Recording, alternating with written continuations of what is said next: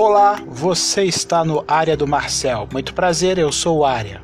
Não, não sou Área, sou Marcel mesmo. Seja bem-vindo a mais uma edição deste podcast. Meu nome é Marcel Cardoso e estamos de volta neste que é o penúltimo episódio de 2019 e também desta temporada. Claro, você pode ouvir este e outros episódios através das principais plataformas: Spotify, Deezer, Google Podcasts e por aí vai. O link tá nas minhas redes sociais no arroba área do Marcel no Instagram e no Twitter. Sem mais delongas, vamos nessa.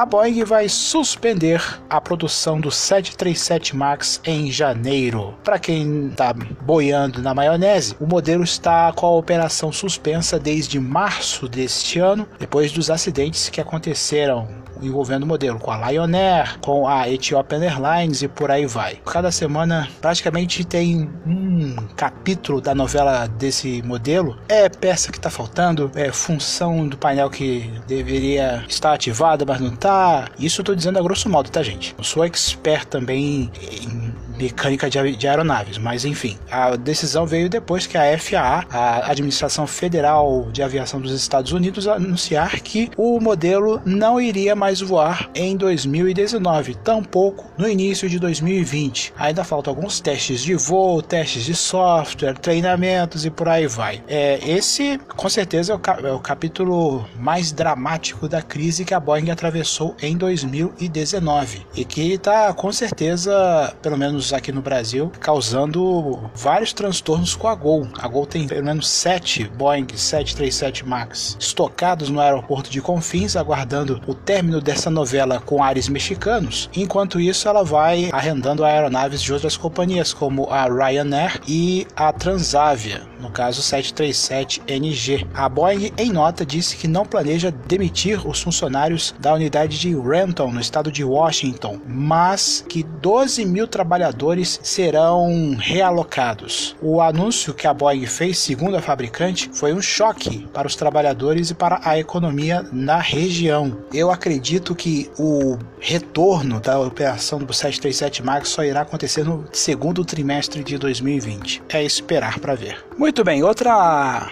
notícia bem bacana como se a crise na Boeing fosse uma notícia bacana, mas enfim. O Banco Central aqui no Brasil está analisando permitir que correntistas saquem dinheiro em qualquer banco. Eu explico. Por exemplo, hoje você que é cliente, vamos supor, do Bradesco, você só pode sacar o seu rico dinheirinho em uma agência do Bradesco ou em um caixa eletrônico da rede 24 horas. Segundo essa proposta do Banco Central, o que, que acontece? Você que é cliente do Bradesco, por exemplo, poderá sacar em qualquer agência do Santander, do Banco do Brasil e por aí vai. Isso vai acirrar a concorrência ao meu ver. Porque existem os bancos digitais que você pode abrir a conta sem sair de casa. Com isso você pode, por exemplo, ser cliente do Banco Modal e ir numa agência do Itaú e fazer o saque do seu dinheiro. É, outra novidade esperada é que o Banco Central poderá proibir que redes de caixas eletrônicos como o Banco 24 Horas cobrem taxas diferentes entre instituições financeiras, como que acontece hoje. Eles cobram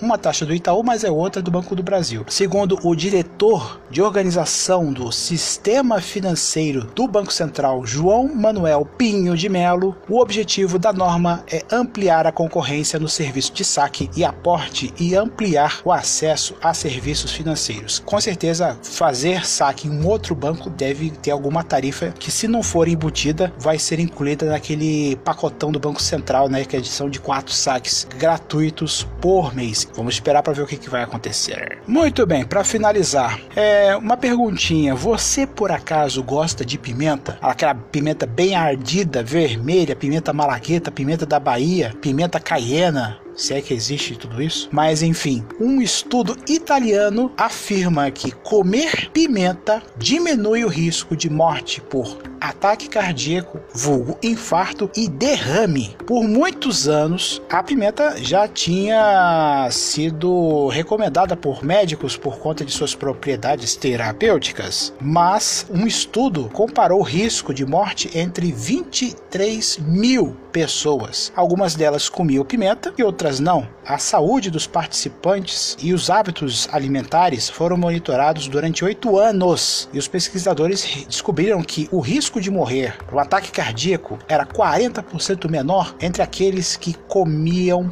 pimenta pelo menos quatro vezes por semana, enquanto as mortes envolvendo derrames caíram pela metade. O estudo foi publicado na última segunda-feira pelo Jornal da Faculdade de Cardiologia dos Estados Unidos. Uma epidemiologista disse que um fato interessante é que a proteção do risco de mortalidade era independente do tipo e da dieta que a pessoa fazia. Em outras palavras, segundo ela, alguém pode seguir uma dieta saudável do Mediterrâneo, outro pode comer menos saudavelmente, mas para todos eles, uma pimenta vermelha tem um efeito protetivo. Bom, meu amigo, se você gosta de ir no Burger King para comer aquele lanche furioso, ou se você gosta de botar pimenta em tudo na comida, parabéns, você é uma pessoa, segundo o que diz o estudo, mais saudável que o normal. Agora, para poder ter risco menor de morte por derrame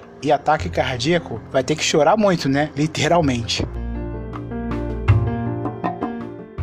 Siga-me nas redes sociais, no arroba área do Marcel, no Instagram e no Twitter. Muito obrigado pela sua audiência e a gente se fala no próximo episódio. Até lá!